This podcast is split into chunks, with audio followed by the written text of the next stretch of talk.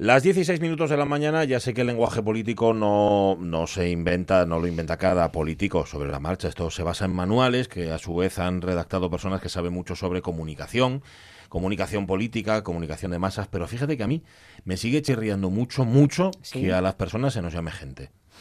Que ya lo sé, que ya lo sé, que somos gente, pero entendiendo gente como una especie de masa informe donde no se distingue nadie, es decir, mm. una suma de números, ahí, ala, venga, todos al mogollón, me gustaría más que hablaran de las personas más que de la gente. No sé cómo lo ves tú. Eso en, para este trabajo me lo enseñaron de las primeras lecciones que recibí. No hables de la gente, hables de personas. Sí, no exacto. Y eh, los minutos no son escasos. Eso, nunca son escasos. En escasos minutos. No, los minutos son todos iguales. Y duran todos 60 segundos y en efecto. Recuerdo esas dos lecciones de chavalina de a fuego de ops o muskis. Cosas muy básicas. ¿vale?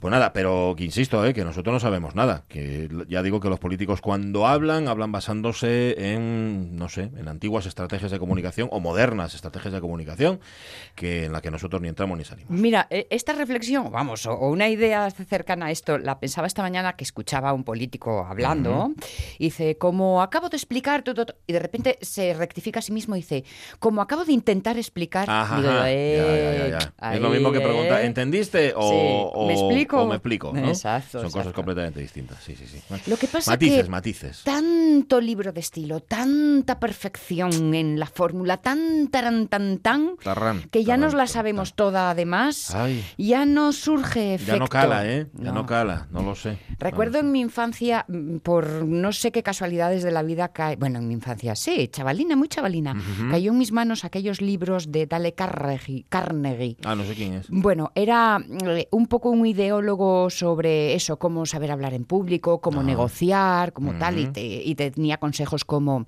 recuerda siempre el nombre del interlocutor, mírale a los ah, ojos, tócale, ¿eh? tócale, ¿sabes? Esto es. ¿eh? Y, mm, leyendo decía, claro, es verdad, esto establece una cercanía, una empatía que ayuda mucho, ¿no? Pues sí. Claro, de aquella, eh, este hombre era un hombre, pues no sé, de los 60, de los 70, y todo sonaba muy meca, meca, meca, qué bien. Original, que todo lo psicológico y tal siempre me eh, es mi palo.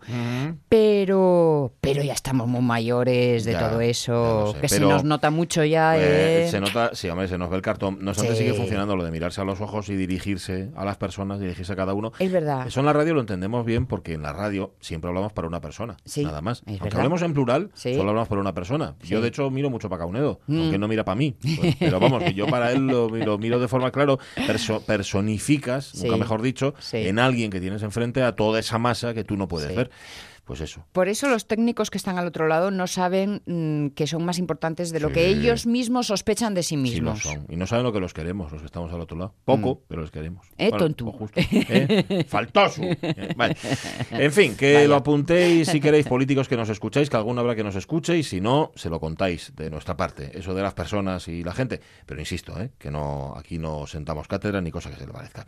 Mm, hoy día de América en Asturias, 69 ediciones ya, fiesta de interés turístico nacional, por lo menos. Aunque teniendo en cuenta que es el Día de América, tendría que ser internacional. Muy centrado en el 500 aniversario, no me quiero yo equivocar, de la fundación de la ciudad de La Habana, en el, en el bárbaro Benimoré y en otras cuantas cosas más. Em, sale. Super Benimoré. sale, va por Independencia, Uría, Marqués de Santa Cruz, Santa Susana, Avenida Galicia, Plaza de América y Marqués de Teberga. Y ya están les sillas colocadas, hay puestes, que además. Ya les viste, ¿no? Sí, aunque haya nubona, parece ser que no va a llover hay nubona ahí encima, pero no me parece que vaya a caer nada. Así que no vais a, no es antes de llevar un hule, por si acaso, para, ponerlo así y que no se moje. Sí, porque luego lo que pasa es que el desfile lo que hace es corre, corre, corre. Claro, lógico, normal. Em, oye, pero os preguntábamos hoy en nuestro Facebook por vuestra relación con América. Todos tenemos alguna manera de relación con América. No digo porque bebáis mucha Coca-Cola, nos referimos más bien a la otra América, a la América Latina, donde tenemos a lo mejor una historia de emigración, donde hay parientes, donde hay amigos, donde hiciste un viaje inolvidable, de donde viene, por ejemplo, la comida que te gusta o los bailes, los bailes que te gustan también, pues si eres tanguero o tanguera, o si te gusta la samba o la bachata, yo qué sé, pues también tienes una relación con América. O sea que la pregunta hoy es amplia y la respuesta no te quiero ni contar. Vale. Eh, y si queréis, además de Facebook, está el 984 este, 105048. Casi se me olvida, es que casi se me olvida. El teléfono este que... A lo tonto, a lo ¿eh? tonto, que está ahí. Ya sabes. Sí, sí, es y teléfono. El 984 105048, que si queréis nos podéis llamar para contarnos esto, vuestra relación con América y nosotros encantados de que nos lo contéis. Tenemos una sintonía en la radio mía que empieza con unos tambores tal que así. ¿eh? Eso es. La radio es mía. Pachi Poncela. Oye, la radio es mía que recupera hoy, fíjate, lo que son las cosas, a una voz que son muchas voces.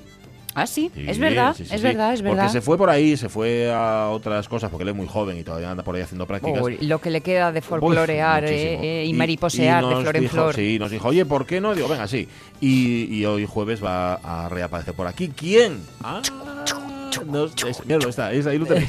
Em, no os decimos quién. Esa era una pista, ¿eh? Bien vale, vaya con la pista. ¿Qué más? Que pensé que era una gotera, fíjate. ¿eh? Era una pista, ¿no? Que sí, que sí, hombre. Ah, bueno, que sí. Yo como la escuchaba, como, como no, a ver, por ver el gesto tuyo sí lo entendía bien. Ya, me costaba desde más. Fuera desde fuera parece una gotera. O sea, ya te lo digo de mano. Ya me entenderéis cuando suba la marea. Totalmente. mm, está marcado unido a los controles. Está Sonia Avellaneda al control de prácticamente todo. Y un poco. Sí. Ni de mí misma. Pues si no es por ti, conmigo no cuentes, ¿eh? Yo Ni estoy de descontrolado. Mí misma. Yo desde el ocaso a los dioses del otro día, yo ya no controlo nada. Vives evanescente. Y menos de rodillas. Dejé mis rótulas en el campo amor. Y un montón de amigos y de amigas que se van a pasar por aquí desde esta hora y hasta la una. Por ejemplo, en la Paz Paredes.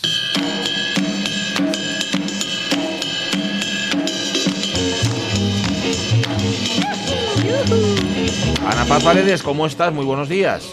Estoy bien. Bueno, bueno, eso para mí me, congratula que, es, que estés tan bien. Estoy bien, gracias. Bueno, oye, hoy des, vamos a. No, no, no, que sí, que sí, que sí. Aparte que ya sabes la definición del pelmazo, ¿no? El que preguntes cómo está y te lo cuenta. Pues eso. Vale más dejarlo en su sitio y no líalo más. Oye, que la semana pasada, bueno, hoy, hoy por cierto, mm, te despedimos de, este verano que siempre se nos hace corto, pero con la promesa, ya te la arrancamos aquí, que si estamos todos bien de salud y de ganes, el verano que viene volvemos, ¿no? Volvemos, porque todavía hay muchas Asturias que recorrer. ya sabéis que Asturias interminable. Sí, eso sí. Y además este verano con Ana Paz ha sido un verano muy guadiana. Sí. Porque por unas razones u otras, jueves para aquí, jueves para allí, chica, mm, mm, que a poco nos supo todo hoy. Sí, sí, sí. Pero bueno, Oye, va más, va más como lleno y como lo poco siendo bastante. Exacto. ¿Qué dice el refrán? Muy bien dicho. Bueno. Está bien ese refrán, mira. Si no, te, no lo conocías, no. No hay como lo poco siendo bastante. No, no, no. Eso decía mi madre cada vez que nos ponía la comida en el plato. y es poco, mamá. Dice, no hay como lo poco siendo bastante. Oye, la semana pasada sí que nos fuimos a Somiedo, pero habíamos dejado ahí en el aire los oscos porque hay mucho que contar ahí, ¿no? Sí, bueno, además es como yo estuve ahí, yo como tengo el placer también de veranear así, entre comillas, en mi tierra, pues nos, nos fuimos 10 días a Oscos y lo pasamos bomba, pasamos muy bien. Oscos es una tierra preciosa, es singular, eh, hay una naturaleza tremenda. es de, yo creo que es para un turismo que realmente busca eso, busca eh, rutas, busca naturaleza, busca actividades, pero tranquilidad sobremanera, ¿no? Belleza paisajística, sí, buena comida, pero bueno, es un, turismo más tranquilo que busca eso, disfrutar un poco del paisaje y de, y de la gente. Podríamos decir que es slow turismo. ¿Eh? Ahora que, se lleva tanto lo de slow. food, slow tal, slow turismo. Puede ser, sí, sí. Mira, no, no, no. Ya es como. Eh, me gusta tanto el castellano y las palabras en nuestro idioma y tal. Que, pues sí. me meten tantas ingresadas para tantas cosas. Bueno, entonces vamos a, llamarlo, vamos a llamarlo turismo Sele. Mira, gustanos ¿Eh? más. Que llegue casi como slow. En, en, Oscos. Vale. Sí, tranquilo, muy guapo, muy relajado. bueno, ¿y por dónde entramos? Por y cierto. luego slow para ellos. Para ¿eh? ello, muy bien, muy bien.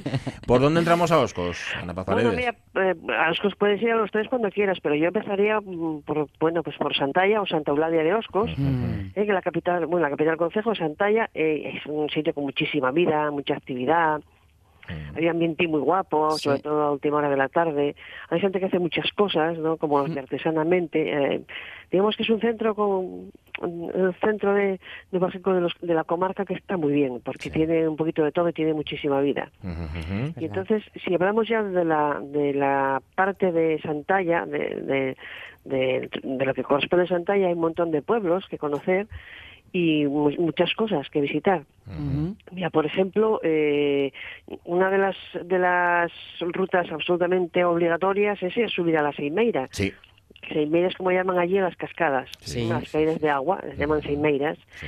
Y allí es la Seimeira de Santalla, ¿no? Que es un paseo delicioso, Precioso. sencillo. ¿Verdad? ¿Tú lo hiciste? Yo Pachi? lo para Sí, una ruta yo que hice, también. mira, esta, esta hicimos los dos, Sonia y sí, yo. sí, yo mira. también, yo también. Sí, sí, Es muy guapa y luego entras ahí en, ahí en el bosque del Desterrado con Sí. esa historia tan curiosa, ¿no? Impresionante. Ujú. Pasas por Ancadeira, que son cuatro casinas allí abandonadas, que te preguntas cómo es posible que la gente viviera allí, pues vivían, vivían.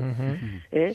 Y luego ya llegas hasta esa caída de agua. Lo que pasa es que a veces convertimos en protagonistas la gran belleza que hay en la caída, pero yo creo que toda la ruta en sí Ah, sí. es muy bonita. Sí, sí, Ese viaje, esos apenas cuatro kilómetros, no sé si son tres kilómetros y medio, cuatro, con apenas dificultad, eh, sí es súper bonito, porque vas bueno ascendiendo, vas entrando en el bosque, vas entrando en el, vas entrando en, los- en el pueblín, luego haces y además sientes ese, ese silencio, ese calorín del bosque, no sé si lo sentís vosotros cuando, Sí. cuando estáis en un bosque, es como un, un silencio lleno de sonidos, ¿no? Bueno, en el caso, en el caso del del desterrado, hay como yo lo recuerdo más perfectamente, mm, como un cierta inquietud, no sé, estás como, como, como que ahí pasó algo, ¿no? Como que, bueno, no sé, también igual como que lo llamen el desterrado, ya tú ya vas con la imaginación creo que sí, funcionando, ¿no? Que puede ayuda, ser, que ayuda. Y Yo ese, ese recorrido lo hice con alguien que además conoce muy a fondo la zona y entonces te va diciendo, mira, un tal, Ajá, un cual. Y, y- y entonces eh, puedes imaginar lo que no ves. ¿eh? Bueno, es que es muy guapo viajar con... Si no viajamos con imaginación, ¿eh? Sí. Ya, Hay que viajar con imaginación, hombre. pero hay gente que mira y no ve nada. no, es sí, verdad. Y, y en verdad. Asturias, pues puedes, puedes, puedes ver lo que hay y mucho más, si tú pues quieres. Sí, pues sí, pues sí. Pues sí. Pues no que sería nos- nuestra, nuestra mitología, los pruvinos, ¿dónde Hombre, iban a estar? ¿dónde- claro, desterrados también, en, en otro sitio. Oye, si- sin salir de Santalla, también hay cosas muy guapas que ver, ¿no? Mira, en, en Santa Eulalia, a mí uno de los pueblos que más me gustan de la, de- del concejo de Santa Eulalia y es el pueblo de Ferreira. El pueblo de Ferreira es un pueblo súper bonito porque tiene un- tiene muy bien muy cuidada su arquitectura tradicional, ¿no? que pues ya sabéis lo que lleva la pizarra, la piedra, la pared naranja y tal. Y ese pueblín tienes que entrar a través de un gorro, porque no puedes pasar con coche. No, no tienes paso, de, no, hay, no tienes que No dejar el coche cabes. fuera, no, Sea como sea, no cabes. Andando y se acabó. Ah, Exacto. Y luego allí tienen una zona de, de tiene un río precioso, una tiene un área recreativa y luego tiene una zona de canoas para andar por el río. Ah, Está mira. súper chulo, Qué guapo. Súper bonito. Es- Y de ahí se parten un montón de rutas o cruzan un montón de rutas por este pueblo que es, eh, es, es muy singular, es realmente bonito. Pero claro, es que Ferreira es uno de tantos pueblos de, de, de este concejo que hay que visitar. Porque son, sobre todo si te gusta la etnografía. Si te gusta, porque a lo mejor hay gente que no le gusta ver pueblos, quiero Ajá. decirte, pero como a mí, a mí sí, pues entonces por eso lo recomiendo. ¿eh? Porque además eh, entras en contacto con la gente, charlas un poco con la gente sobre las construcciones, sobre, Sí. sobre lo que ves allí, y, y siempre todo el mundo es muy cercano para explicártelo, sobre todo porque como es suyo Ya. y se sienten orgullosos de Claro. lo suyo, bueno, pues qué menos que comentártelo, ¿no? Pues sí. Y Ferreira es un pueblo mu- muy bonito, pero tiene un montón, ¿eh? Vale. Y luego no me preguntáis por los bares, estoy un poco... No, bueno, no, yo estoy no. esperando, Nada, estoy esperando a ver Venga, si va. mentas mi favorito. Tira, tira. Casa Pedro. Venga, va, Casa Pedro, claro, clásico, ¿eh? Bueno, yo iba, tengo otro, pero Ah, pues dilo, mujer, del agua. Eh, del agua. que está donde, donde bueno, no es Santalla, mm, De Santalla, el, el cogollo. donde el Ferreiro, donde Pero el no- mazo, Sí, pero creo que no se llama del agua. el agua, el agua, Se llama auga. auga, maca, bueno, Bueno, va. digo lo fatal, pero Vamos, poquitín a poco nos acercamos. Va Eh, saliendo, bueno, va bueno, saliendo. bueno, m- m- mátenme, Joaquín y, y- y- y los amigos de allí, mátenme Están llama- si me están están llamando ya. oyendo decir estas barbaridades, pero que no es falta de cariño, ¿eh? es La falta de cabeza. La uva, sí, es, sí, pero es El muy, agua. bueno, es muy bueno, sí, sí, ciertamente. Y son Es majos. súper- se come muy rico, es muy eh, eh, muy peculiar, está muy cuidadín, eh, hace una cocina de casa. Además, es, además es, la uva es- son muy novedosos, ¿no? Hacen una cocina tradicional, pero también muy innovadora. Sí, y, todo, y, y la materia prima, todo lo que se puede de carne y de, y de, y de verdura, todo de casa, todo ahí, ¿eh? Y Kilómetro cero. Y ponen Sí. tablinas de quesos tremebundas también. Ah, Hacen un mira. bacalao, uy, unos croquetes, Bueno, el bacalao no es de casa, ¿eh? Ya te lo digo. Bueno, bueno, igual lo pescaron allí. como, como muchos que hay en la zona de montaña, pero...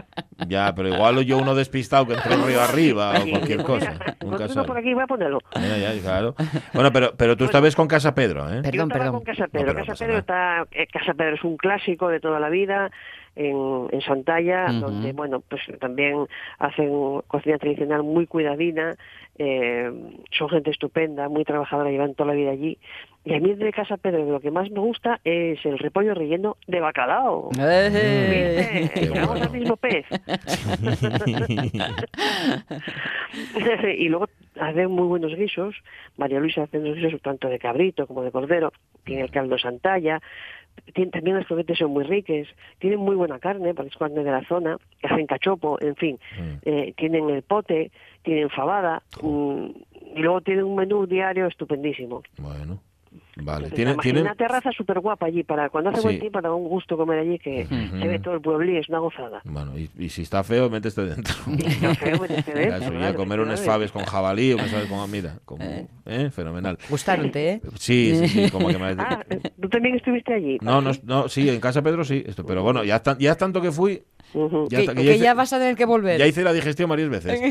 Sí, sí. Bueno, bueno, volver eso ya. en Santa Eulalia de Oscos. A ver, en Sí. Villanueva, por ejemplo, ¿qué tenemos? Mira, en Villanueva, eh, Ahí no estuve. mm, ah, bueno, aparte del monasterio, aquí está el monasterio, Sí. está, bueno, se ha rehabilitado una gran parte del monasterio, que es una preciosidad, Sí. que es donde se representan los vecinos del pueblo, representan la pasión de Cristo en Sí. Semana Santa, Sí. que es una auténtica pasada, Cierto. Porque lo hacen ellos y entonces eh, todo lo que ponen, todo ese amor, todo ese empeño, todos esos ganes. Sí. Y creciendo año a año. hacen. ¿Eh? Y creciendo año a Es que año. un año, yo he ido dos años y es impresionante, es que una cantidad de gente tremenda. Pero bueno, esa, Villanueva también tiene pueblitos muy curiosos, ¿no? Tiene, por ejemplo, el pueblo de, que se llama el de Morlongo, ¿eh? Que es en, Ast- es en Asturias, ¿eh? Eh, es un pueblo que está a unos 1.200 metros, es pequeñito, pequeñito, pero tiene unas construcciones antiguas muy guapas. Y tiene allí un- una cosa que me llamó mucho la atención, que es un hórreo con paja de cen- que el techo es paja de centeno y con unos especie de moños, una especie de ataduras que yo desconozco ese nombre exacto, Ajá. y que cuida y mantiene uno de sus vecinos que se llama Ángel. Mm. Y eso es una de nuestras joyas de etnografía, etnográficas. Eso no queda casi en, en- en esa zona, pero este señor eh, eh, trata que todos los años se mantenga y lo hace y lo mantiene en pie. Y para mí es una auténtica joya. Ole, Entonces, Ángel. aquí Ole. Quiero, quiero darle un fuerte aplauso a este señor Ángel Sí, señor. por mantener vivo ese, ese horro de, de, de palla de centeno. Ujú. Bueno, oye, una pero auténtica preciosidad. está además muy bien. Ángel es un tío Sí, encantador. Está muy bien la heroicidad de Ángel, a ver si echan una mano también, también de Sí, pasar, para que no lo tenga que hacer el solo todo. Sí, bueno, es que no queda mucha gente en los pueblos en esa zona, Ya. eh, mi querido Pachi. Entonces Ya, ya. tampoco queda mucha gente que lo sepa hacer como... Porque eso razón. hay que saber hacerlo. Es, Ujú. es complicadito. Ya. Porque luego va, digamos que eh, va haciendo una especie de ataduras eh, muy curiosas que yo reconozco mi ignorancia. No sé cómo se llaman esas eh, esa otra parte de, de la construcción del tejado. Y eso es gente que tiene que saber hacerlo de hace años, ¿eh? Y la verdad que es, para mí es una joya y lo destaco porque tanto el trabajo de Ángel como Isidro es de las pocas joyas que tenemos etnográficas en Asturias y que tenemos que cuidar. Repítenos el pueblo. Morlongo. Morlongo, eso, eso. Vale. Y fíjate, hay, hay, bueno, como sabéis allí, eh, las cascadas son seimeiras, ¿no? Sí. Y José, pues, pues Morlongo en la carretera tiene una cascada preciosa. ¿En la carretera? Pero sí, según, mira, según coges la carretera, bueno, a ver cómo os lo indico, ¿eh? De una forma muy sencilla. Estás en Santa y dices, tú voy a Villanueva. Venga. Mm. pues nada, coges la carretera para Villanueva, llegas arriba, coges la carretera. Y a mitad del camino, cuando estás llegando, porque pone la indicación a Morlongo, que Morlongo está hacia arriba, Ujú. Morlongo está hacia arriba, en la carretera, según vas hacia Villanueva, está a, a la izquierda, Sí. a la derecha hay un cartel que pone cascada, Ujú. pone cascada, así Y vas, grande. y vas para allá, y hay una cascada. Efectivamente. pero es que- Se corresponde. Es que, es que está ahí. Entonces, claro, a veces eh, las cosas te pasan completamente desapercibidas, ¿no? Ajá. Y en, un, en ese trocín, como te vas fijando en el pueblo, porque te quieres ir al pueblo, porque hay otro pueblo también allí que se llama Santiso, al que no accedimos porque ese se, se llega a pie, creo que es súper bonito también, pero ahí no llegamos. Sí. Eh, eh, dices, bueno, vamos a ver, pero porque de repente se pueblo y pone, pues, coño, cascada, pone Mm. cascada. Ujú. Dice, "Bueno", Y te asomas y efectivamente un- por una pequeña escalina y un, y un camino y llegas a un sitio precioso. Hombre, evidentemente no es la altura de, De la otra. de la otra. Mm, Pero eh, vamos a ver, la belleza de los lugares no se mide en, en qué alto es la cascada, sino Claro. lo que tú vives en ese momento. Claro. Y el entorno es precioso, precioso. O sea que si vais camino a Villanueva y Y- vais en busca de Morlongo, Vais hacia. En lugar de tirar a la, derecha, de- a la derecha, tiras para la izquierda. En la carretera está la cascada. Ah, vale. Es que lo pone allí además. y Cascada. tienes- Tienes que, pues sí, está justamente enfrente de enfrente de esta de donde veo la cascada hay una casa, hay dos casas que yo supongo que se que se venden, que sería el supuesto bar de antaño, se venden, ya no hay. Y luego lo que sería también la antigua escuela, que, tam- que tampoco queda nada, ¿no? Entonces es una referencia de... Y es súper bonito, se baja bien, está el río, es eh, luego arriba hay un puente que se cruza y es muy bonito. Lo que a veces es que vamos un poco no pendientes de las cosas y, y te Ya. sorprenden con eso, ¿no? Entonces yo destaco de Villanueva, que también tiene sitios bonitos, aparte del monasterio, como es la Sí. esta cascada. Oye, el monasterio, ¿el monasterio cómo está? ¿Se puede visitar? Sí, bueno, el monasterio, mm, cuando yo estuve, pues eh, la persona que lo que no sé si se había recuperado, pues no en esos días no podía hacer la visita guiada, pero se visita perfectamente, sí. Sí. Lo que no lo que no conseguimos ver fue la iglesia, que creo que es una pasada, pero el monasterio sí, porque entras y andas por donde quieres, es decir, Sí, todo lo que sí, rehabilitado, puedes hacer fotos y puedes verlo por dentro y, y vivirlo y, y ver la cocina y sí, sí, Yo recuerdo la primera visita que hice que estaba todo derrumbado y abandonado y vegetación y todo y todo. Y No, no, claro, pues- verlo ahora, Hombre, es ¡guau! muchísimo mejor. Pues, hombre, es un gustazo y, y te hace sentirte orgulloso de quien ha empujado por todo esto. Sí, sí, sí.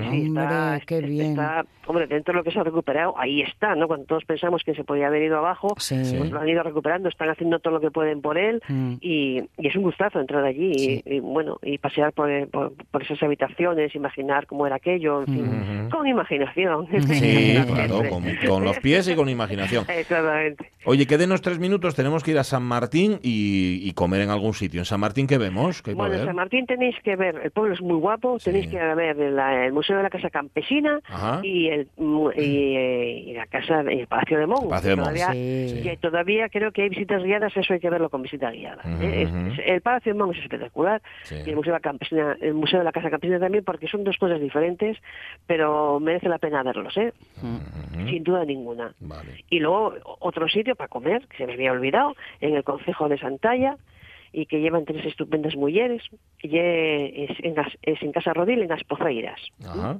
Que es una, es, eh, tienen un, un hotelín muy guapín y también es bartienda. Y ahí está Ana Ah, Flores, que es una señora ya con sus ochenta y pico años, que es la alegría de la huerta, esa mujer, yo la adoro. Y, y sus hijas, que son fantásticas también, Lola y Carmen. Y tienen este bartienda muy curioso y donde ponen también comida muy rica, ¿eh? Tenéis, por ejemplo, tenéis caldo de Santalla, por supuesto, la fabada, ten- esa tortellina guisada que es la tradicional, que ya no se hace en los pueblos, que parece que te recuerda a la, a la, ca- a la carne que preparaba tu madre. Sí. Sí. A- Las albóndigas caserinas, Sí. o, por supuesto, un frito con patatas y un buen chorizo. Muy rico. ¿eh?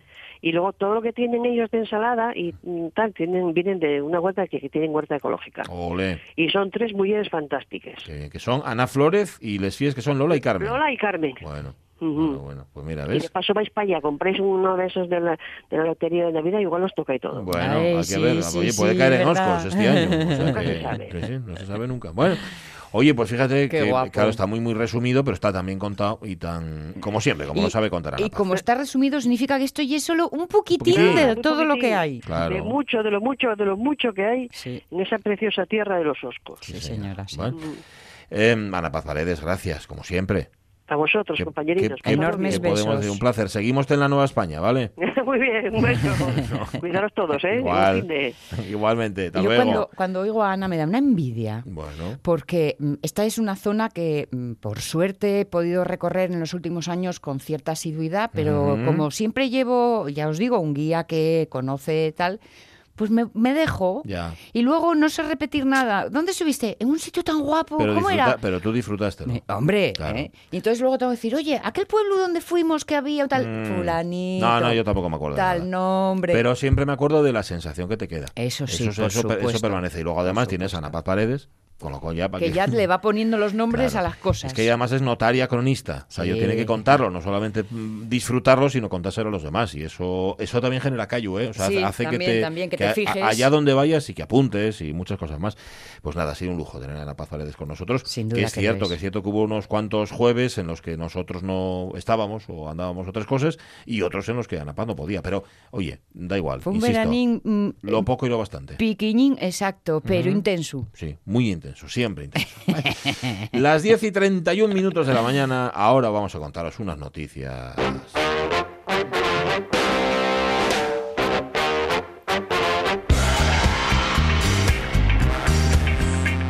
Vamos a hablar del mando. Ayer lo hicimos, os contábamos cómo Emmanuel Macron quiere controlar, de hecho va a controlar a sus ministros a través del teléfono móvil, ¿eh? con el Mm. aplausómetro de ¿Qué estás Rafael haciendo?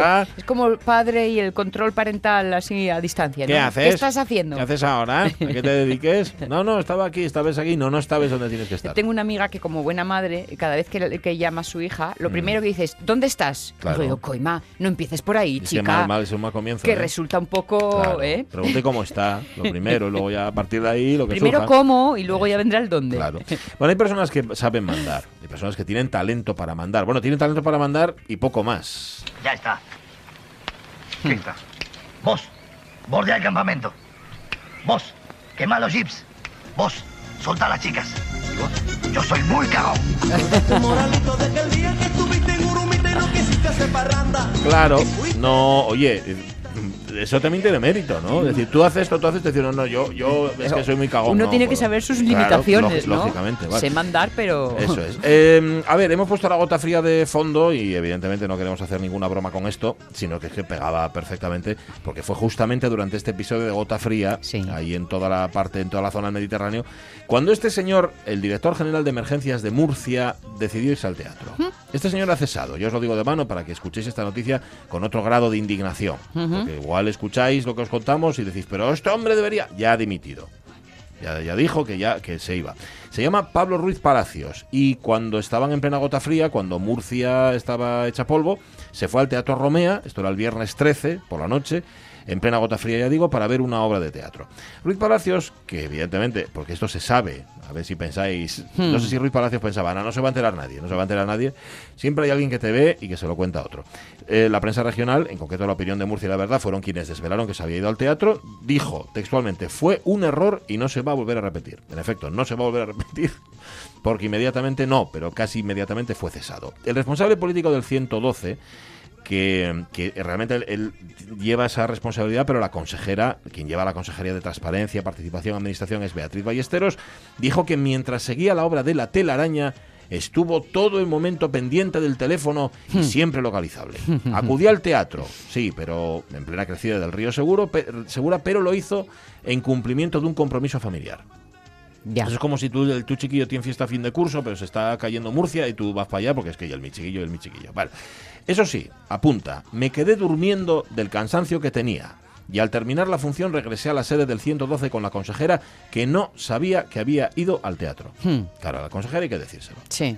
Lo que pasa es que él sabía que si un se lo decía... vengo ahora. Claro, pero tú si se lo dices a la consejera te va a decir, perdóname, perdóname Sí, director, sí. pero tienes que quedarte aquí. Tienes que estar aquí, punto, no hay más. Eh, eran las ocho y media, dice, eh, fui al teatro después de estar todo el día embarrado y al pie del cañón. Ya, pero si nadie duda de que haya trabajado, Sí. Sí, lo mal hecho fue lo que hizo después. Esto es un antes. poco como lo del César, digo, la mujer del César, Sí. ¿no? Ser y parecer. Claro. Ay, Es que no puede ser. No. Mm, Estuviste haciéndolo muy bien hasta que, hasta que empezaste a hacerlo mal. hasta que lo estropeaste. Dijo que dijo que en efecto volvió después, que estuvo en el centro de coordinación, etcétera, etcétera. Le pidió perdón luego a la consejera. Esa misma noche seguimos trabajando, patatí patatán, da igual. El caso es que se destapó el asunto y la consejera dijo, mira Pablo, vamos a dejarlo aquí. Oye, no oyes mal chaval, pero listo, listo, muy listo tú tampoco. Le diría algo así, le diría, vamos a ver, vamos a ver, Pablo Ruiz Palacio. ¿Qué eres, hombre? ¿Tú qué eres? Yo soy muy cagón. Pues eso. Que ya os lo dije desde el principio. Yo hombre. dije que era muy cagón, que yo para esta no valgo. ¿eh?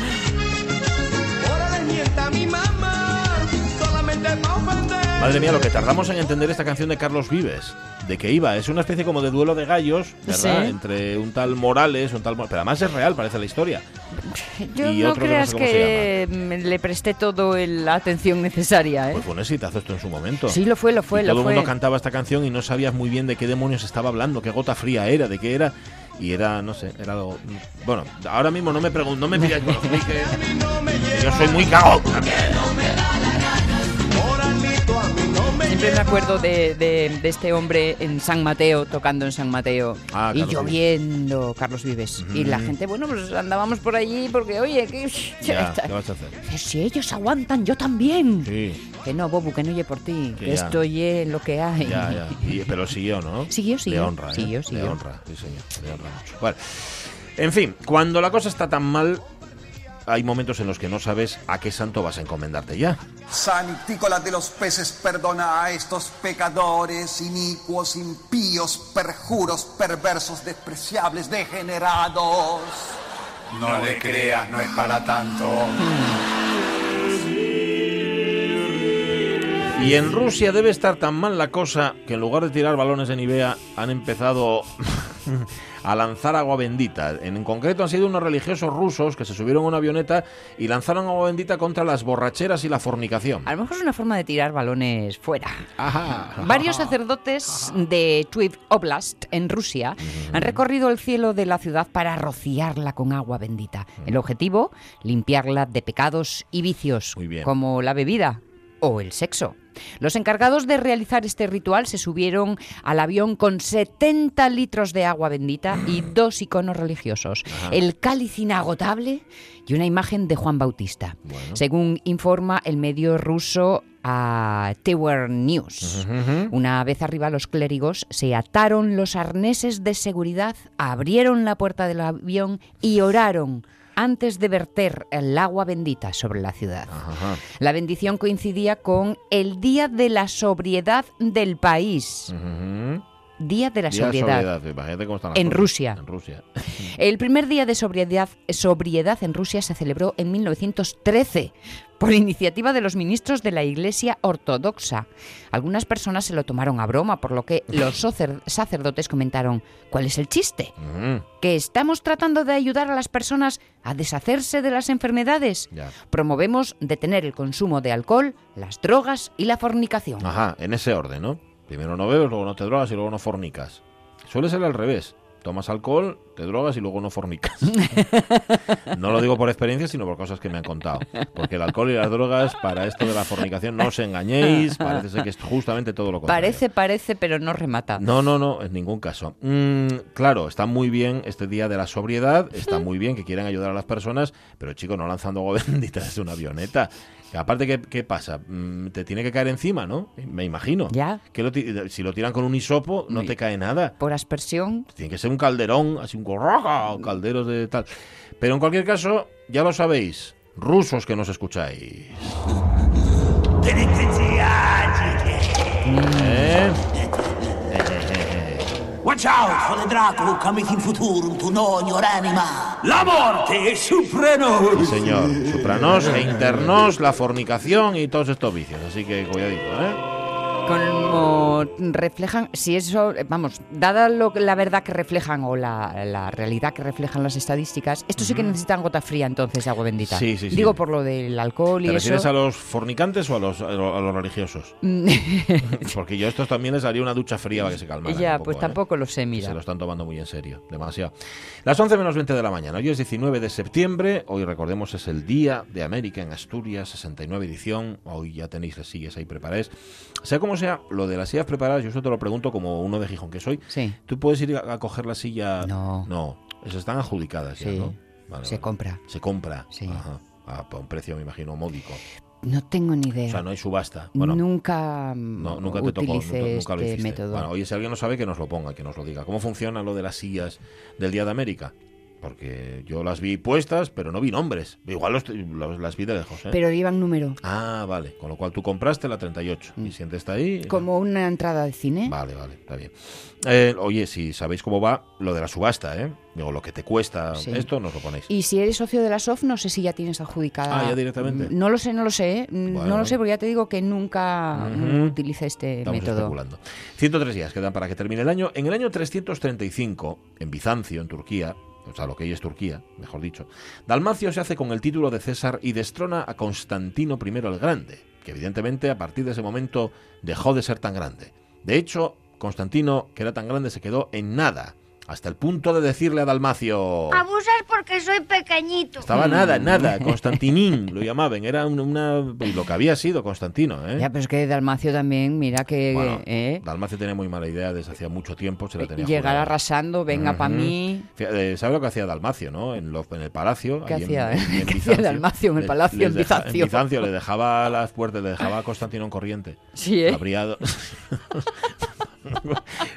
no, no está... Vamos a ventilar aquí un poco, Constantino y tal. Su- Y- sufre, y, Constantino. ¡fua! y el otro cogió unos catarros de- de- de- y como cuando vio que ya no podía, que no podía, dice, mira, golpe de estado y era otra cosa. Y Qui- acabamos. Mira que quise ser sutil, ¿eh? Y nada, y pero no, la cogiste, Y no me la pillaste. No, no cogiste la pulmonía que tenías que haber cogido. Eso fue. Pues nada, un saludo a Constantino y al Almacio de nuestra parte. ¿Qué más pasó en el Pues tiempo? mira, en 1777 en Saratoga se libra la primera batalla de Saratoga. Saratoga. Eh, ¿Dije Saratoga? Sí. Sarandonga, nos vamos a comer. Sarandonga. ¡Ole! Sarandonga, y en lo alto del puerto. Sarandonga, que mañana es domingo. Saratoga. Saratoga. Saratoga. Sarandonga, yo ya me cantar. Cuando Bueno, yo tenía. Ayer Esta es escuchamos a Lolita hija, sí, ¿eh? ayer escuchamos a Lolita también. Ajá. Escuchamos Amor, Amor de Lolita. Ah, es verdad. es. Pero mm, qué mal que ha cantado siempre Lolita y con los años cómo fue mejorando en todo. Sí. ¿Te das cuenta, no? Es verdad, es verdad. Como actriz, que al principio decías, bueno, pero ¿dónde vas, bacalao? Ya, ¿Eh? pues. Hablando de bacalao hoy. Sí. Y sin embargo, acabó demostrando poderío y bueno. Y es que, sí, señor, cuajó como. como. Iba a decir como individuo. Ajá. Bueno, hoy me estoy explicando Como fatal, ser humano, pero cuento como persona, con no como vuestra gente. capacidad de traducción simultánea. Perfecto. Bueno, esto ¿eh? tenía que ver con la batalla de Saratoga, así Sí, que vale. súbela. A ver, dice David Varela que el año pasado, esto, el año pasado, les Sí. silles del desfile de América y eran gratis. Eso Ah. sí, había que retirarles invitaciones en el Campo Amor. Vale. Que yo me acuerdo, en efecto, Vale. de haber visto cola delante del Campo Amor, me imagino que era para eso. Un máximo de dos por persona. Vale. Bueno, pues eso era el año pasado, este año no lo sé. Lo de que mm, tienes que tener el número se confirma, Sí. lo de pagar, olvidadlo. Espera, ¿eh? que esto era el año pasado, que este año No, a saber. Bueno, Bueno. ah, bueno, ya. No creo que os haya dado tiempo a cambiar nada en ese sentido, ¿no? En ese sentido no, en otros sí. Año 1868, en el sur de España se desata la sublevación en Cádiz. Claro, en Cádiz, el sur de España, evidentemente.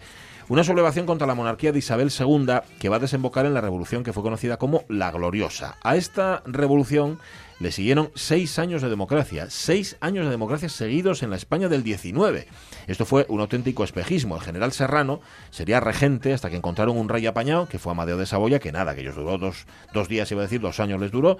De Serrano es la célebre frase, encontrar a un rey democrático en Europa es tan difícil como encontrar un ateo en el cielo. Hmm. Luego la reemplazaría por esta otra. Sencillamente la democracia no funciona. Ahí está. Mm. Y entonces nada, seis años de democracia, que dos años fueron de Amadeo de Saboya como rey y luego la Primera República. Pero nada, chico, que aquí la democracia en España hasta el siglo XX y gracias no hubo manera.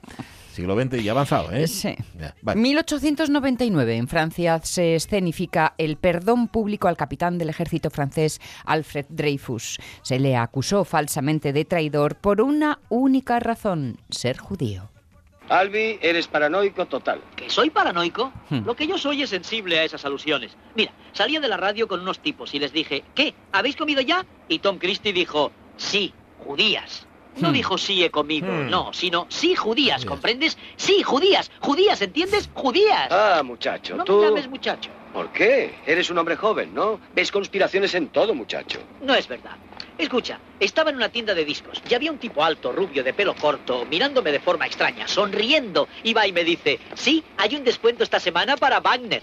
Wagner, ¿sabes? Wagner. Me parece que está clarísima la intención con que me dijo Wagner. Bueno, pues a Dreyfus también se las tiraban así, pero no había manera, no se daba por aludido. O por aturdido, que dicen otros. Sí, aturdido, Año sí. 1908 en Praga se estrena la séptima sinfonía de Gustav Mahler. El otro día escuchamos un fragmento de la octava, tampoco de esta os vais a librar.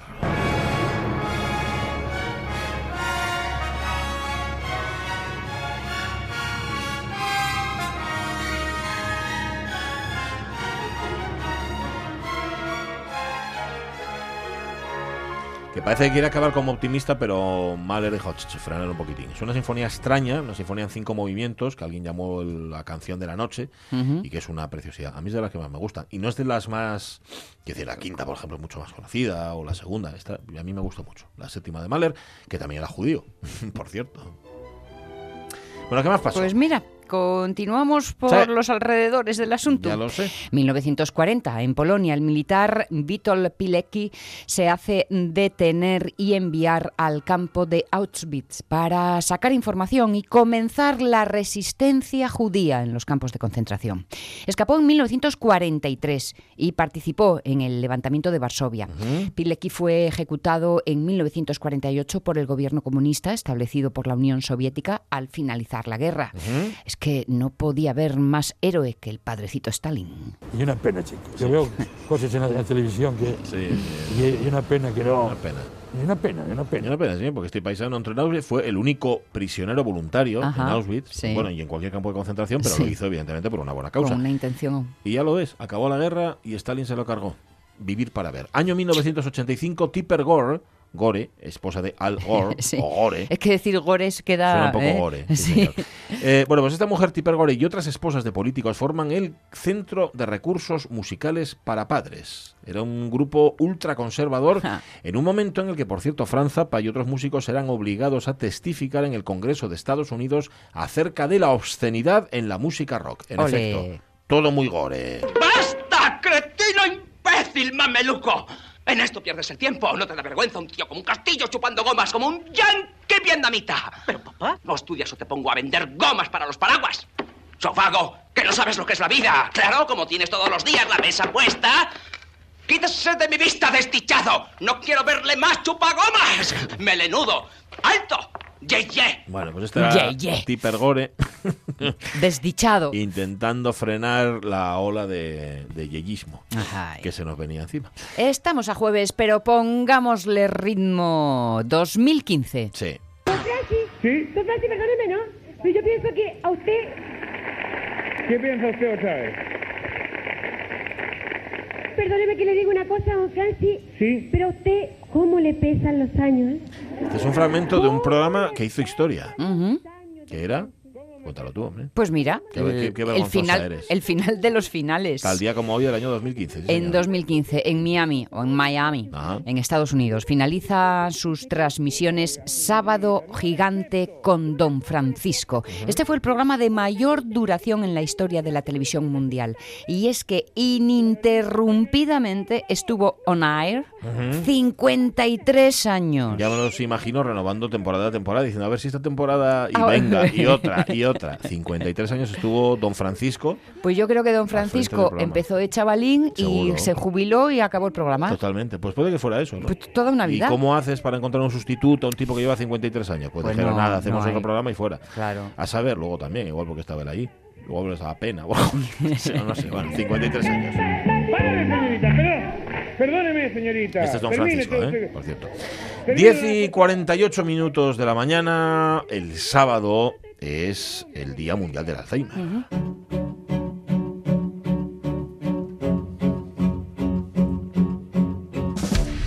Hay distintos actos organizados, entre otros los que van a tener lugar en el Museo de la Sidra, en Nava. Entre las ponentes, hay- de todo, porque también hay programación, hay cine, se va a ver cine, luego hay un coloquio, etcétera, etcétera. Pero entre las ponentes va a estar nuestra invitada, la psicóloga Lucía García Blanco. Lucía, ¿qué tal? Muy buenos días.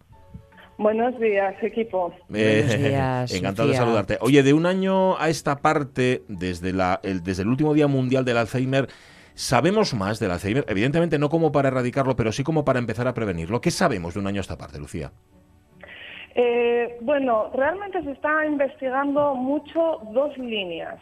Una es la de eh, saber la causa que produce la enfermedad, que es todavía una cosa desconocida hasta el momento, y la otra es la de mejorar los sistemas de detección de la enfermedad. Mejorar la porque eh, se sabe a día de hoy que cuanto antes se detecte la enfermedad, pues eh, las terapias que actualmente existen son mucho más eficaces.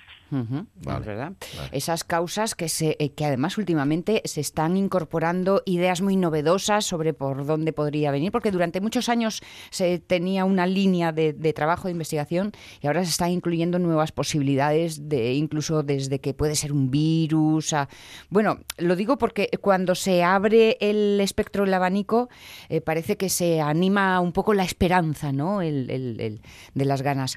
Pero en el caso de Lucía, como buena psicóloga eh, que está especializada en el Alzheimer, ¿nos sí nos puedes hablar de cómo enfrentarlo el enfermo y el entorno. ¿no?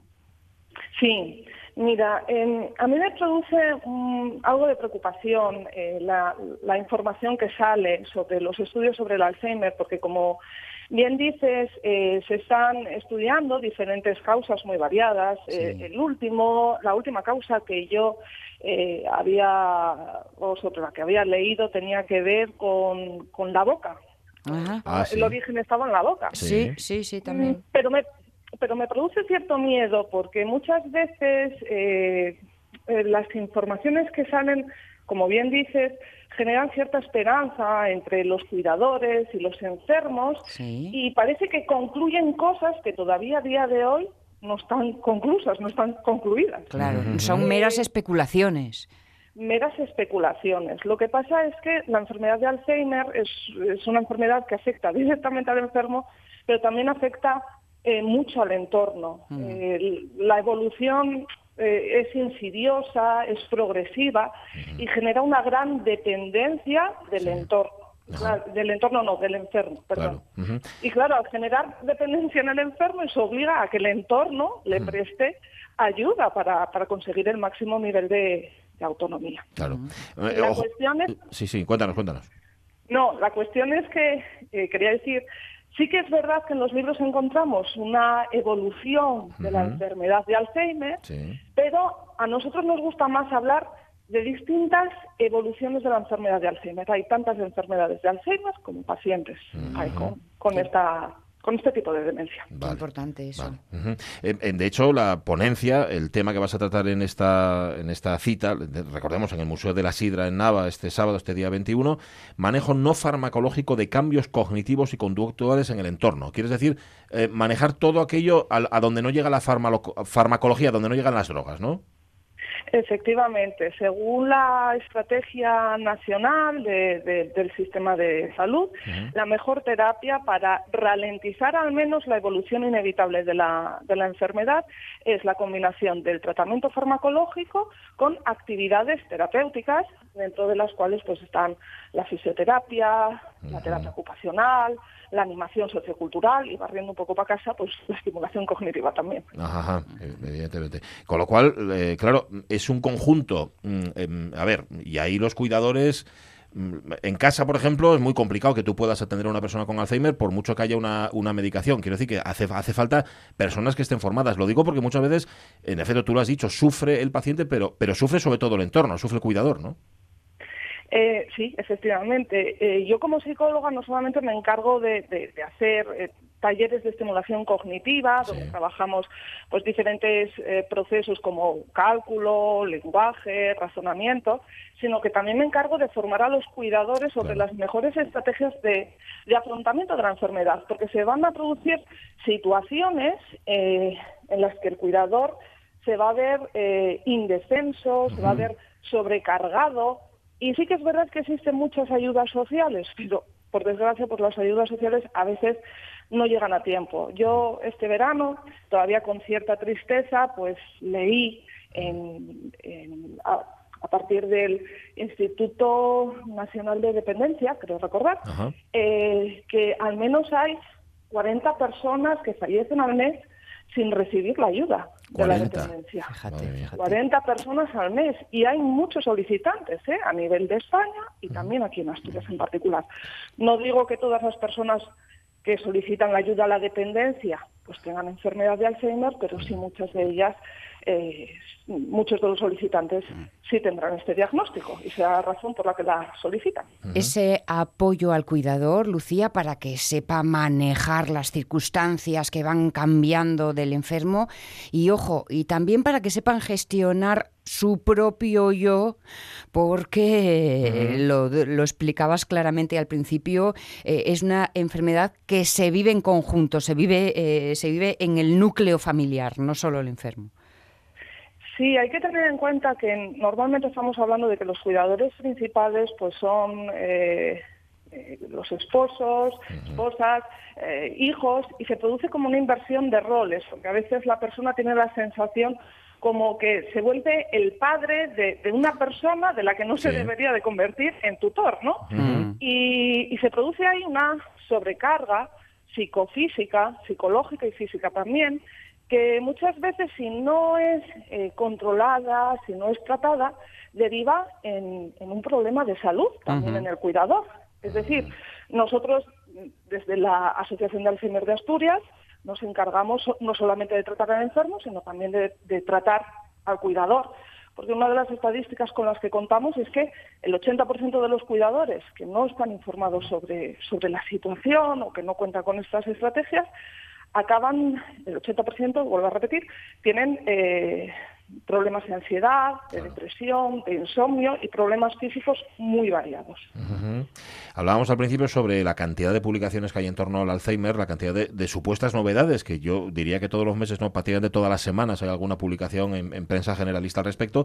También se habla muchas veces sobre cómo prevenir el Alzheimer y nos dicen, pues mantener la mente activa, hacer sudokus, ese tipo de cosas. Y ejercicio físico, Eh, sí, que también, parece también. una tontería, pero está directamente relacionado. Eh, Lucía, a ciencia cierta, a ciencia cierta, ¿qué sabemos que puede ayudarnos? Aunque claro, evidentemente esto es muy amplio y es también muy subjetivo a, a prevenir el Alzheimer. Bueno, el Alzheimer habitualmente se toma como un deterioro a nivel cognitivo, a nivel psicológico, pero evidentemente también se produce durante la enfermedad un deterioro físico. Por eso también eh, la, la actividad física ayuda a prevenir la aparición del Alzheimer. Realmente, como no se saben todavía las causas que originan la, la- la demencia, eh, no podemos decir exactamente qué estrategias nos permiten prevenir la aparición de la enfermedad. Pero sí que eh, yo, en, en mi práctica diaria, encuentro que las personas eh, que, digamos, han sido más activas, tanto física como culturalmente, a lo largo de su vida, eh, son, son personas donde la, eh, donde la enfermedad evoluciona de una manera mucho más lenta o aparece de una manera mucho más tardía. Mm. Uno de los factores, eso sí, inevitables y asociados a la enfermedad de Alzheimer es la edad. Cuanto más mayor eres, más eh, probable es que desarrolles eh, este tipo de, de demencia. y, y ese es el motivo principal por el que Asturias, por desgracia, eh, según vayan avanzando los años, va a ser más común encontrar enfermos de Alzheimer. Evidentemente. Por evidentemente. nuestro tipo de población. De claro. hecho, Lucía, no solamente, y la, y la Asociación de Alzheimer organiza cada cierto tiempo charlas en ayuntamientos, en zonas rurales, por ejemplo, ¿verdad, Lucía? Donde, donde hay pues mucho despoblamiento, pero también muchas personas mayores. Sí, eh, lo hacemos en zonas rurales porque imaginaros que si hay cierta desinformación sobre este tipo de enfermedad en un entorno urbano, donde supuestamente hay un mayor acceso a servicios sociosanitarios, pues es algo más difícil en el entorno rural. Y, y los cursos de formación que, que nosotros realizamos no solamente van dirigidos a los cuidadores informales, a, a los familiares, que se encargan del, del cuidado del enfermo, sino también a cuidadores profesionales que por la razón que sea no han recibido una formación específica en este tipo de enfermedad. Em, para todo el mundo está abierto este, esta cita, esta cita del próximo sábado, recordemos, Día Mundial del Alzheimer, en Nava, en el Museo de la Sidra, pues eso, con la proyección de Siempre Alice, con una charla coloquio, con distintos ponentes, entre ellos, para hablar del manejo no farmacológico de cambios cognitivos y conductuales en el entorno, nuestra invitada de hoy, la psicóloga Lucía García Blanco. Lucía, muchísimas gracias. Muchas gracias a vosotros. Un beso. A ti, a ti. Adiós. A las 7 de la tarde la charla 7 es- coloquio, a las 5 la proyección de la película. Correcto, vais a la peli, luego ya os quedáis, es ahí en el museo. Muy de la importante, Sierra. muy Pues sí, sí, sí. importante saber para Informarse, poder claro. reaccionar Si no, ¿de qué? y para poder accionar. Eso. Hablando de información, Venga. unas noticias ahora que. oh,